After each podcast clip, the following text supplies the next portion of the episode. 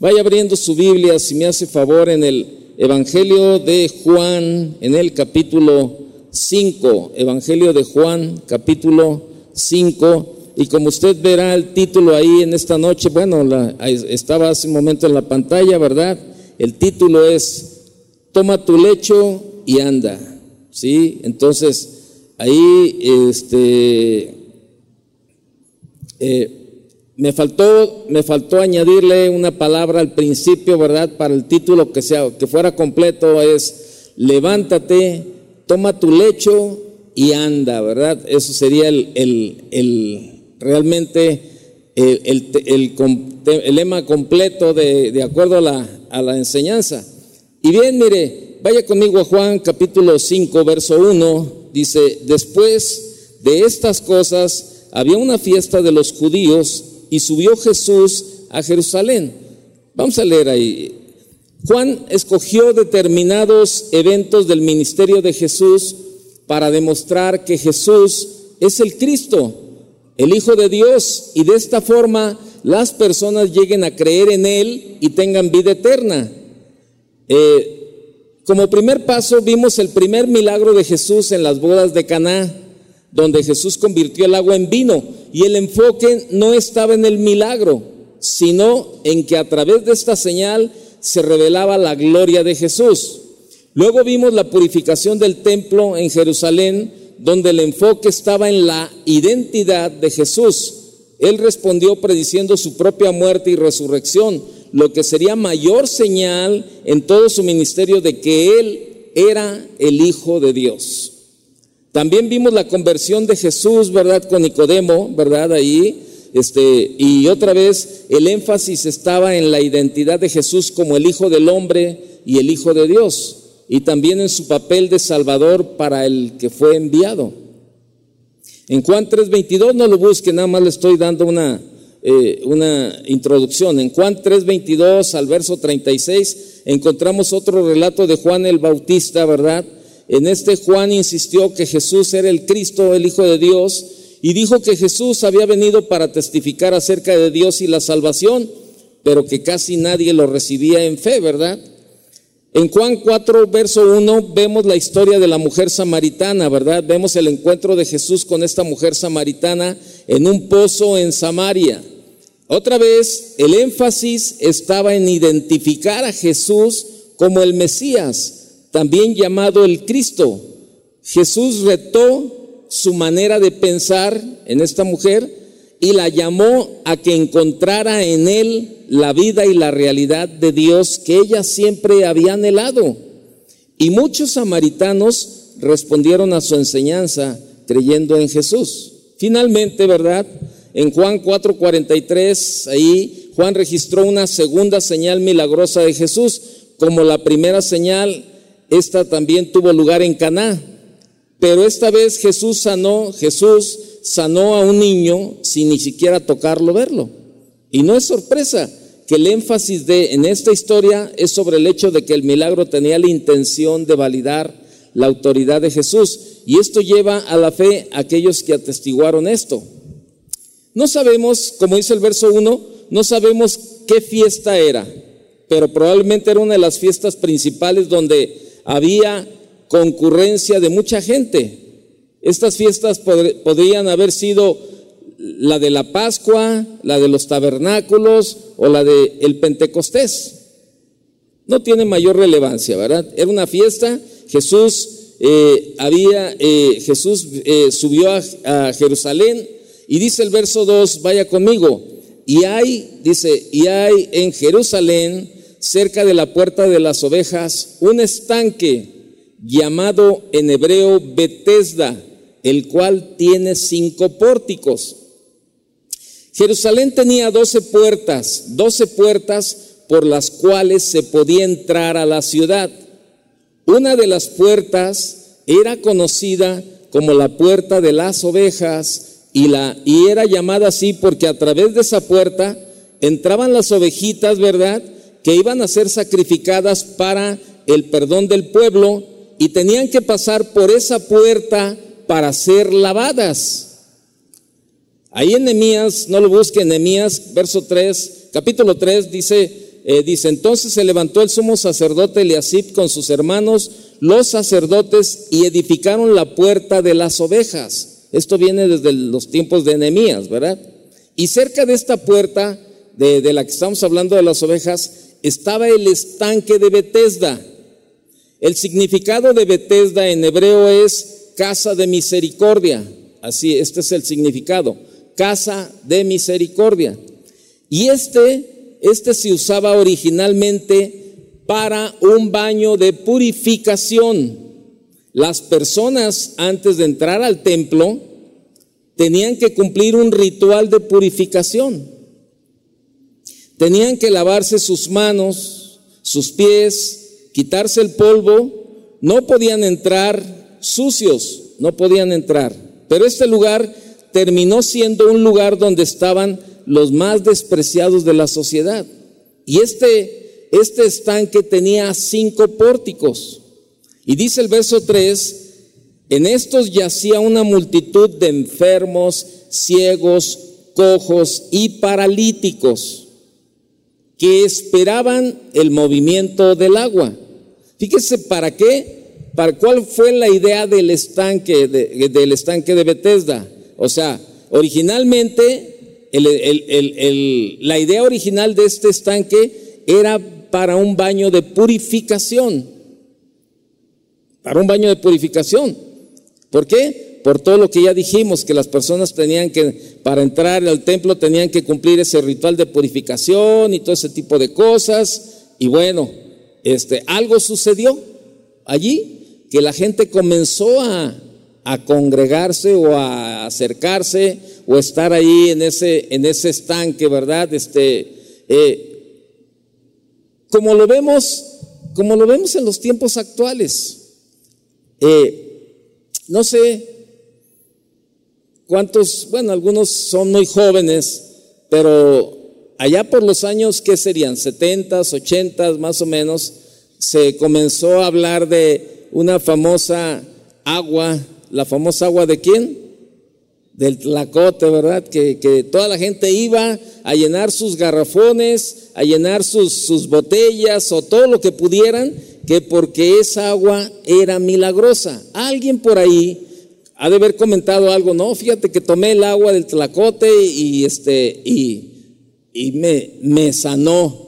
Ah, sí, pues vamos, órale. Y ahí se comenzó la gente a remolinar y eran filas y filas y filas, ¿verdad? De gente, de gente estando ahí. Y lo seguimos viendo, lo seguimos viendo, por ejemplo, en los pueblos o en los lugares así, eh, de, en la religión tradicional, todavía sigue siendo eh, cuestiones de que si tú vas a determinado lugar, ¿verdad? Allí tú vas a encontrar la sanidad, ¿no? Llámese, por ejemplo, este, tantas y tantos movimientos que existen, ¿verdad? Y que conocemos, ¿verdad? Que en Talpa, que en este, allá en Fresnillo, con este, hay cantidad de, lugares que, que, la gente ha hecho de esa manera, ¿verdad? Y, y, bueno, ¿por qué le estoy diciendo todo esto? Para que usted tenga más o menos una idea de, de cómo se desvirtuó un poco esta cuestión del estanque de Bethesda. Esto era el estanque nada más era para una, una purificación que la gente tenía que pasar por el estanque para poder entrar al templo. Era un ritual, era un ritual que se exigía para poder entrar al templo. Entonces, este, pero bueno, en algún momento se desvirtuó esa parte, ¿verdad? Y, bueno, comenzaron a congregar, bueno, yo digo a congregarse, pues bueno, acercarse o a juntarse, este, los enfermos, los ciegos, los cojos, los paralíticos, y comenzaron a esperar el movimiento del agua. Porque dice el verso 4, porque un ángel descendía de tiempo en tiempo al estanque y agitaba el agua y el que primero descendía al estanque después del movimiento del agua quedaba sano de cualquier enfermedad que tuviese. Eso dice el verso 4. En estos cinco pórticos que tenía el estanque de Bethesda, había una multitud de personas inválidas de toda clase, particularmente ciegos, cojos y paralíticos. Pero mire, ahora con todas las herramientas que se tienen para, para estudiar las escrituras, Bueno, pues este, cada vez hay más formas de, poder este, escudriñar y estudiar, ¿verdad? Este, eh, la escritura. Y, y, bueno, cada vez nos van abriendo un panorama, ¿verdad? Sin que se pierda el contexto principal de la palabra de Dios. O sea, lo, eh, eh, lo que han, lo que han este, estudiado y eso, pues a veces son pequeñas correcciones, pero que no tocan nada, absolutamente nada del contexto principal de la palabra de Dios, nada. Y en la parte, en la parte del, del verso 3, ¿verdad? Y, el verso 4 de, esta, de este pasaje, fíjese que no están escritos en ninguno de los manuscritos más antiguos que fueron encontrados en el siglo XX. Y algunos dicen que fue omitido porque se mencionaba una actividad fantasiosa del ángel. También debemos mencionar que probablemente esta porción, si aparecía en los manuscritos que fueron la fuente bíblica para escribir la versión Reina Valera. Si usted tiene una versión de Reina Valera ahí en su mano, usted va a encontrar el verso 3 y el verso 4. Pero si usted tiene una versión de nueva, nueva versión internacional o la palabra de Dios para todos, no aparece el verso 4 en Juan, Juan capítulo 5. No aparece el verso 4. Nada más aparece el número y pegadito el número 5. O sea, está, eh, no aparece ya. Porque son versiones más modernas, ¿verdad? Que han tomado, ¿verdad? De, los escritos eh, que se han revisado y han este, han omitido esa parte de allí, pero le repito, sin que, sin que se toque nada absolutamente del contexto más importante de la Biblia. Nada. Son correcciones que no tienen, más, que no nos afectan para nada. Si usted ve el versículo 4, ¿verdad? No tiene nada que ver con la salvación, no tiene nada que ver. O sea, y, se ha omitido en algunas versiones modernas, se ha omitido este, este, verso, este versículo 4. Entonces, pero es por eso. Ahora, aparece en la versión de la Reina Valera, ¿verdad? Tomemos en cuenta que Casiodoro de Reina y Cipriano de Valera no contaban con los manuscritos más antiguos porque recién fueron encontrados en el siglo XX. Y ellos tradujeron la Biblia, ¿verdad?, al español en los años 1500 con los manuscritos que hasta ese momento se encontraron. Recordemos que el texto original se perdió y habían copias de los escritos y eran los escribas los copistas. Otra cosa que se cree es que probablemente algún escriba copió una nota que estaba en el margen y otros escribas no lo hicieron. Pero lo más probable es que no fueron parte del texto. Y como este tipo ahí de, de situaciones, ¿verdad? Le digo, ahí van a estar pero no afectan en nada la doctrina ni el cuerpo del mensaje bíblico.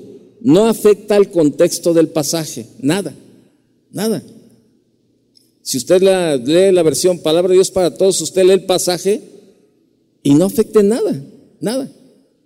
Se dice que era una creencia que tenía la gente en ese entonces que al sumergirse primero a esas aguas quedaba sano verdaderamente era un ángel de Dios que venía a sanar al enfermo cuando tocara el agua o era otro tipo de ángel, ¿verdad? Otra pregunta que surge es, es que la gracia divina de Dios dependía de las habilidades del enfermo más fuerte. Nada más imagínese usted este pasaje. Eh, haga de cuenta que el Señor nos dice ahorita, ¿saben qué? El que llegue primero aquí adelante, ese va a ser sanado. ¿Se imagina, se imagina este, a Dios con esas cosas y, y, la persona que está enferma o una persona ya de 80, 90 años que, está sentada en la parte de arriba y que a lo mejor ya no puede mover sus piernas con la misma fuerza de alguien de 16, de 14 años, ¿verdad? Y que, y que viene arrastrando los pies, entonces ya cuando llegó, pues ya se acabó el tiempo de la sanación. Oye, y, yo, pues ni modo, no alcanzaste. Ven mañana para ver si mañana alcanzas. ¿Se imaginan? Yo no creo en un Dios así. Para nada. Para nada. O sea, imagínense que, o el que está enfermo, alguien que está en una silla de ruedas, ¿verdad? Que no puede moverse por sí solo, y, le decimos, el que llegue primero aquí, ese va a ser el, ganador, ese se va a llevar la sanidad. Pues no, no, no se concibe, no se concibe ese, ese pensamiento. Entonces, eh, es por eso le, le digo, es una pregunta de que entonces la gracia divina de Dios dependía de las habilidades del enfermo más fuerte. Imagine esta escena y piensa en el grupo de personas que estaban ahí. Por ejemplo, el ciego no ve, ¿cómo podría saber cuando, el, cuando, el, cuando se agitó el agua para bajar y tocar esa agua? ¿Y qué me dice del paralítico que no podía moverse? ¿Cómo podría llegar a tocar el agua? Había un grupo de personas que tenían menos probabilidades de ser sanos. Pero cuando leemos este pasaje, este pasaje de Juan capítulo 5, el foco el foco principal no está en el ángel, sino en Jesús. Está en Jesús. Juan quiere demostrar que Jesús es el Cristo. Por eso está esta historia aquí plasmada en la Biblia. Jesús quiere mostrarse como el Hijo de Dios que puede hacer mucho más que solo sanar tu enfermedad. Eso es el Hijo de Dios. Uy, yo, pensé que se iba a poner contento. Le voy a repetir, Jesús quiere mostrarse como el Hijo de Dios que puede hacer mucho más que solo sanar tu enfermedad. Bueno, ya está calentando poquita la cosa. Este lugar era un lugar bastante eh, triste, era un lugar, imagínese, nada más usted imagínese el lugar que usted entra y, y ve ahí pues el enfermo, ¿verdad? Usted va pasando y ve al paralítico que tiene 38 años ahí, ¿verdad? Y este, imagínese cómo estaba su camilla o su lecho, o, eh, ve a, la persona que está ciguita, que está ahí esperando, o sea, todo eso. Eh, hace muchos años, hace muchos años, le estoy hablando allá por el año 70, o sea, hace muchos años, 52 años hace, yo no conocía de Dios. Yo me juntaba con, con, algunos amigos, todos ellos eran, eran, una, eran familias de Zacatecas.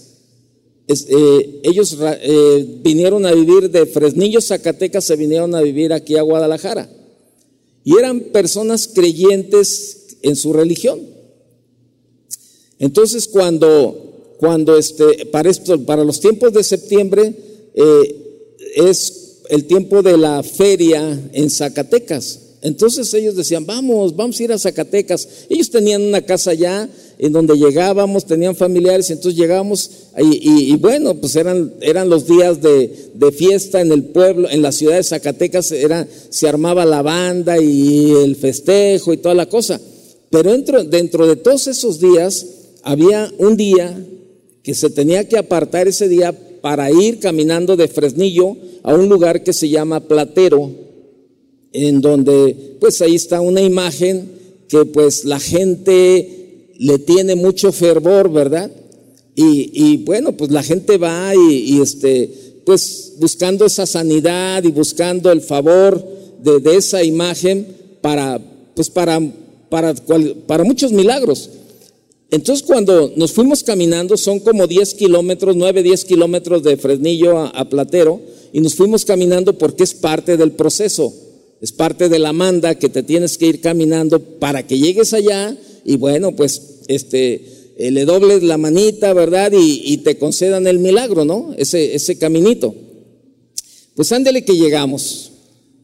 Entonces llegamos ahí a la, a la capilla, ¿verdad? Ahí y entonces este, eh, estaba muy, estaba muy, era, un lugar así, nada agradable, de verdad. Yo lo recuerdo, le digo, lo recuerdo. Y entramos a, uno de los, de los cuartos o de los lugares que tenían ahí y estaba lleno, pero lleno de verdad, así literalmente lleno el cuarto de yesos, de yesos, de, yesos de pierna, yesos de brazos, de muletas, de sillas de ruedas, de muchas cosas. Y entonces preguntamos, oye, ¿y todo eso para qué, para qué lo necesitan? No, Esos son los milagros de la gente que ha venido y ha recibido su milagro, ¿verdad? Este, y, y dejaban ahí sus yesos y dejaba todo eso. Y era un lugar, le digo, nada, nada agradable. Entonces, fíjese, ahí nada más eran estas cosas y no era nada agradable. Ahora imagínese en este lugar, en este lugar que donde estaba la gente allí, ¿verdad? No sé cuánto tiempo estaría esperando ahí la gente este, para que el agua se moviera y, bueno, esperar a ver si les tocaba el milagro, ¿verdad? Pero era un lugar bastante triste ahí, era un lugar donde había mucha necesidad, eran personas sin Cristo y estaban poniendo, estaban poniendo su esperanza en cosas que no son, que no son de Dios, que no, es, que no son Dios. Pero Jesús mostró compasión y amor al ir a este lugar y se interesó por aquella multitud de enfermos y fue a buscarlos. Estas personas no tenían acceso al templo y las clases religiosas no se interesaban por ellos. Dice el verso 5, y había allí un hombre que hacía 38 años que estaba enfermo. Este hombre había sufrido de una condición paralítica por mucho tiempo y frecuentaba el estanque de Bethesda con la esperanza de sanar. ¿Y cuántos lugares habrá visitado para ser sano? Este hombre buscaba una respuesta y se sentía solo. Tal vez, tal vez, tal vez te encuentras en esta misma condición. Te sientes solo. Y a lo mejor has estado haciendo una serie de cosas para buscar el favor de Dios, la gracia de Dios, el milagro que necesitas. Y estás aquí. Tal vez te, sientes solo, pero yo te quiero decir esta noche, Jesús está contigo. El verso 6 dice, cuando Jesús lo vio acostado y supo que llevaba ya mucho tiempo así, le dijo, ¿quieres ser sano? Como que este hombre, imagínese, 38 años enfermo. Jesús se le acerca y le dice, ¿quieres ser sano? Era una así, como dicen por acá los chavos, de bote pronto, pues era una pregunta que uno dice, pues, ¿qué? Pues claro, ¿no? Claro, definitivamente claro que sí quiero ser sano, ¿no? Entonces, pero, ¿qué tenía esa pregunta en especial que Jesús le estaba haciendo a este hombre? ¿Quieres ser sano? Jesús sabe que este hombre estaba enfermo por mucho tiempo. Y esto nos enseña algo que Jesús es Dios y en su omnisciencia sabe la condición de este hombre. Por eso lo que le decía hace rato, no leo todas las peticiones, pero no porque, no, porque no leí la petición, quiere decir que Jesús no sabe lo que está pasando en tu vida. Claro que sabe, Juan capítulo 2, ponga una marca ahí, ponga una marca y vaya al capítulo 2 de, de, Juan, ahí mismo en el Evangelio de Juan, vaya al capítulo 2, al verso 23. Si usted tiene ahí su Biblia y, y ve el encabezado, ¿cómo dice? Jesús qué? ¿Conoce a quién? A todos los hombres. Vea lo que dice el verso 23. Estando en Jerusalén en la fiesta de la Pascua, Muchos creyeron en su nombre, viendo las señales que hacía, pero Jesús mismo no se fiaba de ellos, porque conocía a quién? A todos. Y luego el verso 25, y no tenía necesidad de que nadie, de que nadie le diese testimonio del hombre, pues él sabía lo que había en el hombre. En otra versión dice, no necesitaba que nadie le informara nada no necesitaba que nadie le informara nada acerca de los demás, pues él conocía el interior del ser humano. Dios sabe perfectamente lo que tú estás viviendo, lo que tú estás pasando. Dios sabe perfectamente la necesidad que tú tienes. Dios sabe. Dios sabe perfectamente. Jesús sabía la condición en la que se encontraba este hombre. Ah, porque luego algunos por ahí decían, pues ¿cómo, cómo supo eh, de esos que le andan buscando por todas las, a, las cosas, ¿verdad? Y, alguien decía, ay, Jesús, ¿cómo, cómo, ¿cómo supo que este hombre tenía 38 años? Imagínese, ¿cómo supo Jesús? Pues Él lo sabe todo. Él sabe todo de tu vida, todo. Y cuando digo todo, es todo. Él conoce toda tu vida. Es Jesús el que se acerca al paralítico y le pregunta, ¿quieres ser sano? Aunque nos pueda parecer extraño, hay muchas personas que están enfermas y prefieren continuar en su estado. O sea, están para, para congraciarse, para no perder este, el, el, que, que la gente los esté allí, ay, no, pobrecito, es que está enfermo. Ay, o sea, hay gente que vive así, de esa manera. Hay gente que vive ahí y dice, no, pues mm, a mí me gusta mi estado. ¿Cuántos hay que todavía están atados? Atados al pecado, atados al cigarro, atados al alcohol, atados a la pornografía, atados a tantas cosas y, a lo mejor en alguna ocasión, en algún momento Jesús te ha dicho, ¿quieres, ¿verdaderamente quieres ser libre? Pero como tú te sientes a gusto en la posición en la que estás, no le has dado una respuesta y tu vida sigue igual, no ha, no ha habido cambios. Esta pregunta no fue, no fue en vano la que Jesús le estaba, le estaba haciendo al, al paralítico.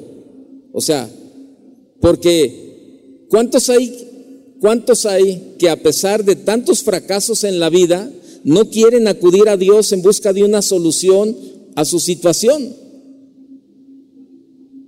Y le dan vueltas y le dan vueltas y le dan vueltas, ¿verdad? Y, y tú sabes, tú sabes que el único que tiene la respuesta para tu necesidad y para tu situación es Dios. Pero sin embargo, no quieres y le das vuelta y le das vuelta y vas a, de un lado y vas a otro y agotas una, una, este, una alternativa y agotas otra y agotas otra y agotas otra, y, pero no vas al lugar directamente. ¿Y sabes por qué? porque muchas veces sabemos que cuando vamos directamente a Jesús es porque tenemos que comprometernos también, ¿verdad? Tenemos que comprometer nuestra vida a vivir una vida de verdad agradable para Él. Y queremos seguir viviendo atados, enfermos, arrastrando fracasos en la vida, porque no quieren acudir a Dios en busca de una solución a su situación. Viven sin poder escapar de su dilema personal, de los problemas y el vacío de su alma y, sin embargo se niegan a ser sanados moral y espiritualmente. O sea, se, se vuelven cómodos. Se vuelven cómodos. Y por eso Jesús va con este hombre y dice, ¿quieres ser sano? O sea, por lo tanto, la pregunta con la que Jesús inició la conversación tenía como, como propósito que aquel hombre manifestara que realmente quería ser sanado. Yo lo he dicho en otras ocasiones, ¿no? Y lo he compartido, que cuando este, mi esposa era mi novia y me hablaba del Evangelio, yo sabía, yo sabía que ella me estaba diciendo la verdad conforme a la palabra, con la, con la Biblia en la mano me decía, mira lo que dice, mira lo que dice, los borrachos no heredarán el reino de Dios. Tú no estás enfermo. Porque yo siempre me cubría o mi argumento principal era de que yo estaba enfermo, como a tanta gente le han hecho creer que, que el alcoholismo es una enfermedad. Y están atados a esa parte y dicen, no, pues es que soy enfermo, es que soy un enfermo. Los neuróticos que van allí, a los grupos de neuróticos anónimos, a los drogadictos anónimos, a los, a los alcohólicos anónimos y a todos esos anónimos, todo el mundo sabe quién son, pero son anónimos. Pero, y, y están atados a un pensamiento que les dicen, estás enfermo. A mí me etiquetaron con eso y yo me la creí. Y justificaba. Entonces yo por eso decía, y me y seguía, seguía tomando y tomando y tomando y decía, ¿qué hago? Estoy enfermo. Pues ¿qué hago? Estoy enfermo. Yo no pedí nacer así. Hasta que un día mi esposa, ¿verdad? Este, con la Biblia en la mano me dice, Toño, no le hagas a loco. Tú no estás enfermo. Y yo le decía, sí estoy enfermo. No estás enfermo. Sí estoy enfermo. Tu papá me lo dijo también. Y tu papá es médico. Y me dijo que yo era un enfermo. Y te lo dijo a ti. Este es un enfermo alcohólico. Dijo, Toño, tú no estás enfermo, tú estás en pecado. Y me dijo, mira, y me llevó a Primera de Corintios capítulo 6, al verso 9, verso 12, del 9 al 12 por ahí, y dice, los borrachos no heredarán el reino de Dios. Me dijo, ¿Por qué no dice los enfermos de cáncer? ¿Por qué no dice los diabéticos? ¿Por qué no dicen los que tienen el corazón crecido o que están enfermos del corazón? ¿Por qué no dice eso? ¿Por qué no dice que los enfermos de cáncer no, no heredarán el reino de Dios? Porque eso es una enfermedad. Pero el alcoholismo no es una enfermedad. ¿Y sabe qué? Yo sabía que ella tenía razón con lo que me estaba diciendo. ¿Me tumbó mi argumento? Sí, me tumbó mi argumento pero yo me justificaba y quería seguir enfermo, porque eso me daba libertad de hacer tontería y medio, tomando. Y sabe, hay muchos cristianos que de verdad están atados por una mentira en sus vidas. Y Dios, Dios te quiere hacer libre. Te quiere hacer libre, te quiere sanar, moral, física y espiritualmente. Ya no pongas de argumento, ay, es que lo que me hizo, por eso mi amargura ahí, y es que la amargura es lo que me sostiene, y por eso no quiero dejarla, y por eso el enojo, y por eso, porque eso es lo que me da fuerza. Estás atado, estás atado. Y, y un día cuando estemos delante de Dios, no haber argumentos válidos para sostener nuestra creencia cuando estamos caminando totalmente distinto a lo que la palabra de Dios nos enseña. No hay argumentos para no cambiar tu manera de vivir. No hay argumentos para no cambiar tu carácter áspero. No hay argumentos para no para seguir echando mentiras, no hay argumentos para seguir tomando, no hay argumentos para seguir fumando, no hay, y que vayas con el Señor y digas, Señor, pues es que, pues es que, pues a mí nadie me dijo, es que a mí yo, yo, yo no pensé que estaba haciendo nada mal. No, no, no, espérame. Por eso la, la palabra nos dice, Juan 8:32, conocerás la verdad y la verdad qué? nos hará libres. Cuando, cuando mi esposa me pone la verdad y me dice, los borrachos no heredarán, esa era la verdad. Esa era la verdad. Pero yo me justificaba. Hasta que un día tengo un encuentro con el Señor y le digo, si es verdad lo que me dicen de ti, que tú puedes, que tú puedes hacer que mi vida cambie, aquí estoy. Y casi oía las palabras del Señor que decía, ¿verdaderamente quieres cambiar? Porque cuántas veces vamos y hacemos y quería, eh, venimos aquí y a lo mejor hacemos ahí, Señor, perdóname de verdad, ahora sí, Señor, le voy a echar ganas, quiero cambiar, Señor, y, y de verdad, mira, Señor, sácame de esta, Señor, pero sé que ahora sí le voy a echar ganas, Señor. Señor, ayúdame eh, y sácame de este problema en el que estoy metido y ahora sí voy a consagrarme para ti. Y el Señor en su misericordia, en su bondad, te saca adelante y al rato se te olvida y vas por el lazo y te vuelves a atar. Eso, por eso la, la pregunta que Jesús tenía para este paralítico no era en vano. ¿Quieres ser sano? Tenía como propósito que aquel hombre manifestara que realmente quería ser sanado. Ve lo que dice, regresa al capítulo 5 y ve lo que dice el verso 7, por favor, conmigo. Le dice, Señor, le respondió el enfermo, no tengo quien me meta en el estanque cuando se agite el agua, y entre tanto que yo voy, otro desciende antes que yo. Miren, este hombre hay una combinación de esperanza con desesperanza. Tenía esperanza o nunca hubiera ido al estanque de Bethesda. Esa era una esperanza que él tenía. Por eso iba al, al tanque de Bethesda. Sin embargo, una vez que este hombre, el paralítico, llegaba ahí al, estanque de Bethesda, este, tenía poca esperanza de ser el favorecido que ganara sanidad ese día. Entonces, por eso le digo, había una combinación de esperanza con desesperanza. Y, así está la vida de muchos cristianos. Dice, no, ¿sabes qué? Es que necesito ir a la iglesia. Necesito ir a la iglesia de verdad. Este, y, y yo sé, la verdad, yo sé, necesito ir a la iglesia y tienes la esperanza de que Dios te hable, de que Dios, este, de que oremos por los enfermos o por las necesidades, y tú vienes, ¿verdad? Pero cuando llegas a, cuando llegas a la iglesia, ¿verdad? Allí, este, y a lo mejor empieza a ver, y no crees. Y no crees que Dios pueda hacer algo en tu vida. ¿No crees?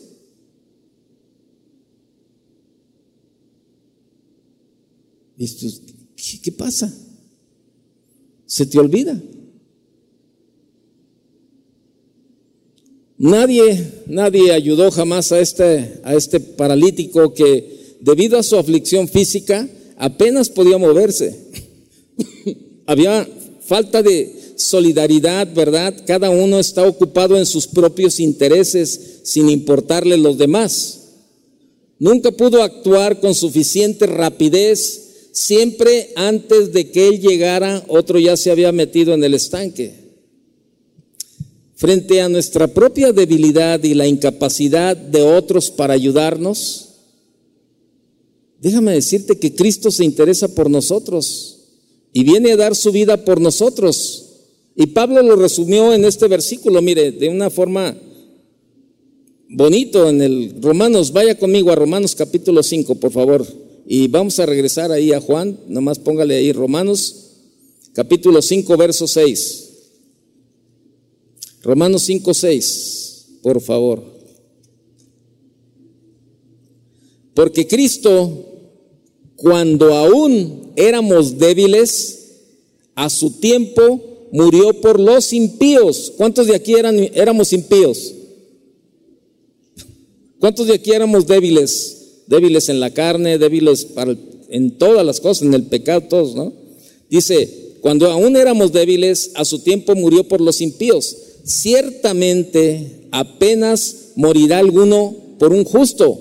Con todo, pudiera ser que alguno osara morir por el bueno, mas Dios muestra su amor para con nosotros en que siendo aún pecadores, Cristo murió por nosotros. Regrese a Juan, por favor. Regrese a Juan. Y vean el versículo 8 cómo el Señor le pone humanamente, humanamente, el Señor eh, Jesús le dice a este hombre, le pone tres retos, le repito, humanamente humanamente, estoy hablando. Le pone tres retos humanamente. Levántate, toma tu lecho y anda. Pregunta, ¿el paralítico podía haberlo hecho? ¿Podía haberlo hecho? ¿Sí o no? ¿No? ¿Humanamente? No. Jesús se dirigió al, al paralítico para mostrarle que no todo estaba perdido porque Jesús tenía el poder de sanarle con una sola palabra. Y no era necesario esperar que el ángel agitara el agua para ser sano. Jesús le mandó tres cosas que eran imposibles para este hombre que estaba paralítico. Le dijo, levántate, toma tu lecho y anda. Esta orden era un desafío para este hombre porque él estaba incapacitado para hacer esto. Pero el hombre, ¿qué hizo el hombre? Confió en Jesús. Confió en Jesús y obedecido y, eh, obedeció. O sea, este hombre confió en Jesús y obedeció lo que el Señor le mandaba. Pero ahí está el poder de Dios, está su palabra. Y fue Jesús quien obró el milagro. Jesús es la fuente de salvación para este paralítico. Ahora te pregunto, tú y yo, ¿en quién estamos poniendo nuestra confianza? Lo que ocurrió con el paralítico también es nuestra realidad, porque un día estábamos perdidos en nuestra miseria, pero un día vino Jesús a nuestras vidas y nos dio salvación. Y aquí vimos a un Jesús que se interesa por este hombre paralítico. Jesús no desprecia a nadie. Él sabe cuál es nuestra condición y se interesa por nosotros. Verso 9. Y al instante aquel hombre fue sanado y tomó su lecho y anduvo. Se cumplió lo que Jesús le pidió levántate, toma tu lecho y anda. Y dice que al instante, fíjese bien, en ningún momento vemos que Jesús le dice, aquí estoy yo, ve y toque el agua, ve y toque el agua para que sea sano. No. Vete de rodillas a tal lugar para sanarte. Haz, no, no, no. Jesús nada más le, le da una orden, levántate, toma tu lecho y anda. Y dice que el hombre al instante, al instante, al instante, el hombre fue sanado, tomó su lecho y anduvo. Y era día de reposo aquel día. Jesús tiene el poder para restaurar su cuerpo por completo y al instante, y no requirió de ningún otro proceso para curar a este hombre. Jesús no, no necesita nada para sanar tu vida. Solo que tú obedezcas, como lo hizo el paralítico. Jesús le dijo, levántate, toma tu lecho y anda. Este hombre al instante obedeció y fue sanado. Y en esta noche, así es también. Lo único que tú necesitas es creer y obedecer. El hombre respondió en fe, hizo lo que Jesús le dijo. Este hombre no hizo preguntas, él tomó su lecho y caminó. Él no, lo cuestionó, dijo, Señor, ¿cómo, ¿cómo quieres que me levante si me estás viendo, tengo 38 años así y tú me dices ahora que me levante en 38 años, a lo mejor tengo que volver a aprender a caminar. ¿Cómo voy a poder cargar mi lecho? ¿Cómo voy a poder este este hombre no cuestionó, este hombre obedeció. Y ese es un grave error de muchos cristianos que cuestionan lo que Dios les habla, lo que Dios les dice y lo que Dios, lo que Dios te instruye de que hagas. Y todavía a veces Dios te habla y te dice, haz esto. Dices, no, no, no, yo creo que no es de Dios. Y le das vueltas y le das vueltas. Y por eso muchos cristianos siguen estando paralíticos, no se mueven del mismo lugar, no se mueven del mismo lugar. Y a lo mejor han pasado 20 años y han pasado 10 años y 30 años y estás en el mismo lugar. tú dices, ¿qué pasa? Tengo 20 años de cristiano y no veo que mi vida camine no veo que mi vida camine, no veo que mi vida espiritual progrese, me siento estancado, me siento en el mismo lugar de hace 20 años que comencé a, que me acerqué a Dios y, lo acepté en mi corazón como mi Señor y como mi Salvador. Este, comencé a tomar clases en el instituto, pero veo que mi vida sigue estancada, sigue estando, sigo estando paralítico y llevo 25 años. Te hace falta lo más importante. Te ha hecho falta obedecer. te ha hecho falta obedecer y creerle a Dios? ¿Te ha hecho falta obedecer? Si este hombre, cuando Jesús le dice, levántate, toma tu lecho y anda, y este hombre no lo hubiera hecho, yo te puedo asegurar que Jesús no le hubiera dicho, oye, ¿qué te estoy hablando? Que te levantes. Y a lo mejor le, ahí con fuerza, ¿verdad? Y a lo mejor llevaba a alguien más y le decía a Pedro o a, o a Juan o a alguno, a ver, tú ayúdame a levantarlo, hombre, para que vea que ya puede caminar este, ayúdale a cargar, ándale su lecho para que camine, ándale, da unos pasos ahí. O sea, Jesús no lo forzó. Jesús no lo forzó. Así, no, no, ahora tienes que caminar. Ya te dije, tienes que caminar. No. Jesús le dio la orden y este hombre obedeció. Y sabes, si este hombre no hubiera obedecido, este hombre hubiera quedado no sé cuántos años más esperando que el agua se moviera.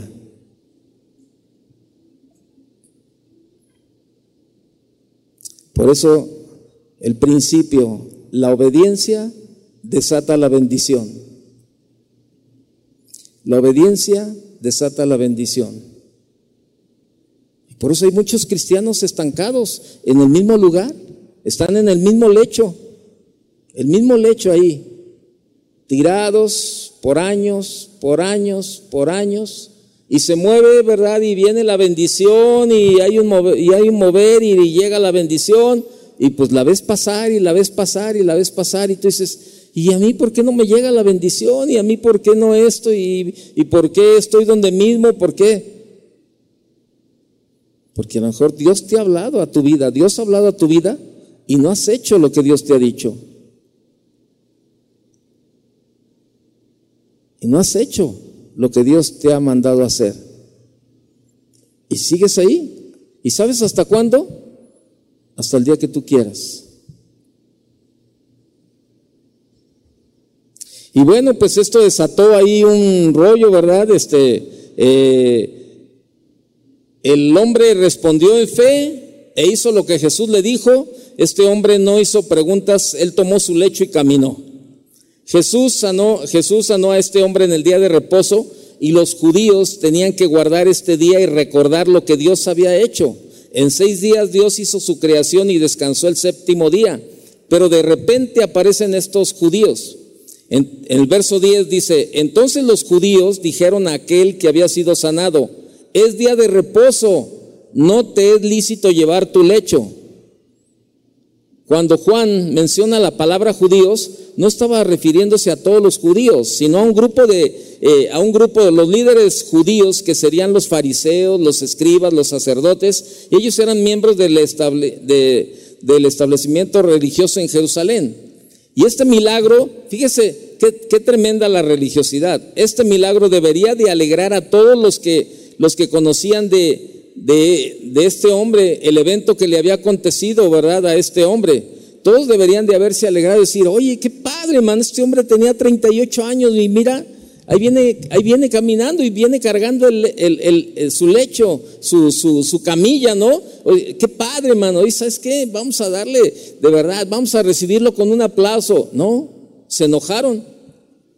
Este grupo de religiosos criticó lo que, lo que había hecho Jesús por ser el día de reposo. Y ellos interpretaban que es día de reposo, en el día de reposo no se podía hacer ningún tipo de trabajo. Y cuando vieron al paralítico sanado llevando su lecho, consideraron que estaba realizando un tipo de trabajo y de esta manera estaba quebrantando esta ley. Y esto era una interpretación humana de la ley de Dios. Fíjese, el, uno de los eh, escritores, ¿verdad? Decía que en los tiempos, eh, los rabís o los, todos los líderes en el tiempo de Jesús, solemnemente, fíjese, alegaban que un hombre pecaba si cargaba una aguja en su túnica en el día de descanso. Si en la túnica cargaba una aguja, estaba pecando. Incluso alegaban si podía o no llevar su dentadura postiza o su pierna de madera o alguna prótesis que tuviera, porque era pecado. O sea, así así, con esa mentalidad. Y lo que podemos ver es que estos hombres, es que debajo de su religiosidad externa se escondía la dureza de su corazón. Y no les importó que este hombre estaba sufriendo por estar enfermo 38 años. Y el, el, hombre en el verso 11 les responde y les dice, el que me sanó, él mismo me dijo, toma tu lecho y anda. Entonces le preguntaron, ¿quién es el que te dijo, toma tu lecho y anda? Para los líderes religiosos la sanidad milagrosa pasó a un segundo o tercer plano y querían saber quién había quebrantado la ley. ¿Quién se atrevió a decirte que desobedezcas las reglas del día de reposo? Y esto nos muestra que el legalismo se equivoca por completo al ignorar la esencia de la palabra, creyendo que la espiritualidad se trata de lo, de lo que nosotros hacemos para ganarnos el favor del Señor y la compasión, ¿dónde queda? Ellos estaban cegados, eso es lo que hace el legalismo. Había perdido de vista el Evangelio del amor. Y el que había sido sanado no sabía quién fuese, no sabía, no sabía quién fue, porque Jesús se había apartado, dice el verso 13, dice porque Jesús se había apartado de la gente que estaba en aquel lugar. El paralítico no pudo explicar quién era el que le había sanado. Tal parece que antes de la sanidad este hombre no conocía a Jesús y Jesús se había apartado inmediatamente después del milagro. Verso 14, después le halló Jesús en el templo y le dijo, mira, has sido sanado, no peques más para que no te venga alguna cosa peor.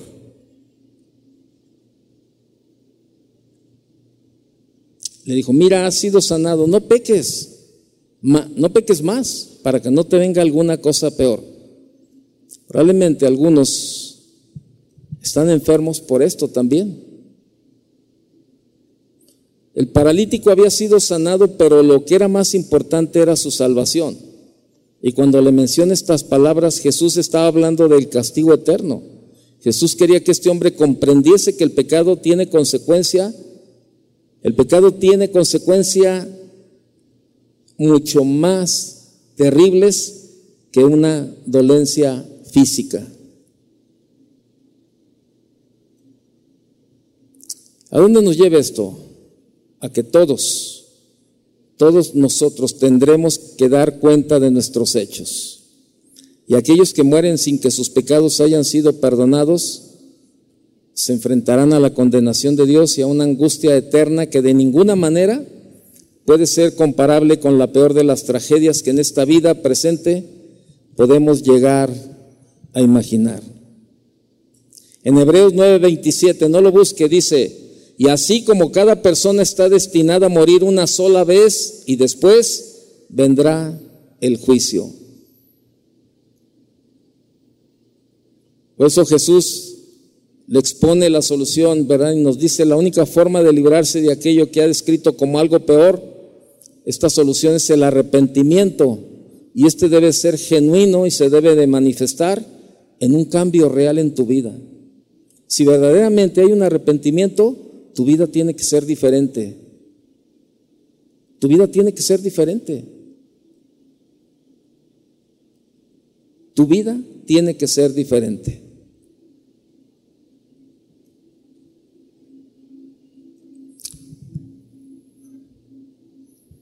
Jesús se interesó por aquella multitud enferma y fue a buscarlos. Aunque los líderes religiosos ignoraron sus necesidades espirituales, Jesús lo tenía presente en su corazón. Y en esta noche yo te hago la misma pregunta que Jesús le hizo al, al paralítico. ¿Quieres ser sano? ¿Quieres ser libre?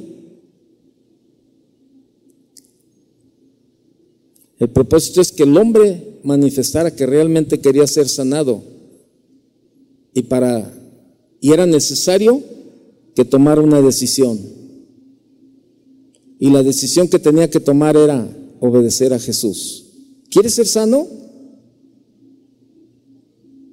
Y en ese momento Jesús le dice lo que tiene que hacer.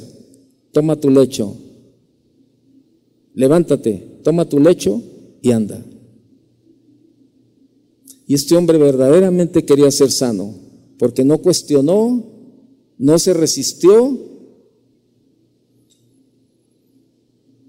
y decidió, tomó la decisión de obedecer a Jesús. Jesús le mostró que era más poderoso que el ángel y cualquier agua milagrosa.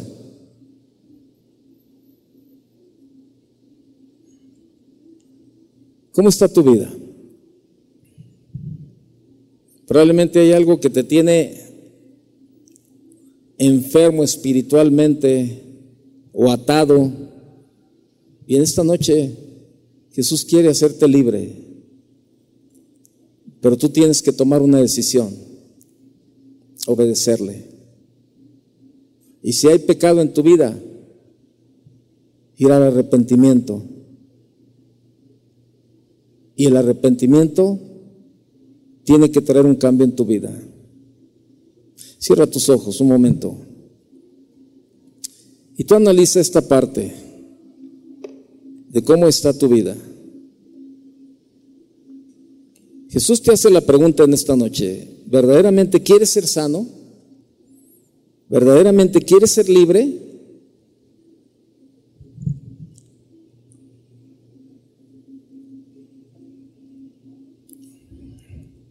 Tú analiza un momento, o sea, ¿cómo está tu, tu vida en esta situación? ¿Hay algo en lo que tú sabes que necesitas arrepentirte? Este es el momento para que tú le digas, Señor, quiero ser libre. Señor, me arrepiento y te pido perdón, Señor. Quiero ser libre de mi amargura, quiero ser libre de, esto.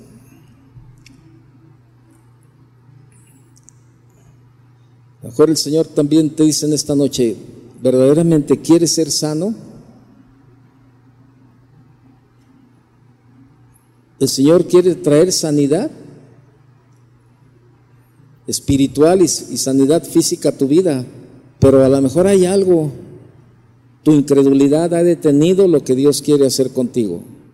Pero hoy es el día, hoy, hoy tú puedes tomar una decisión como este paralítico y creerle.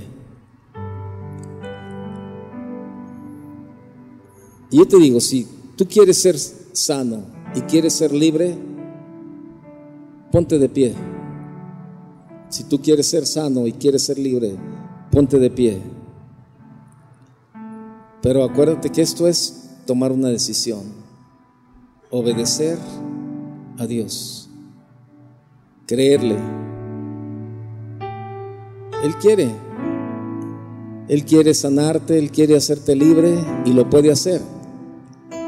Pero también Dios es un caballero y respeta tu decisión. Levanta tus manos, levanta tus manos y si tienes que arrepentirte de verdad, tienes que pedir perdón, habla con el Señor en este momento y pídele perdón.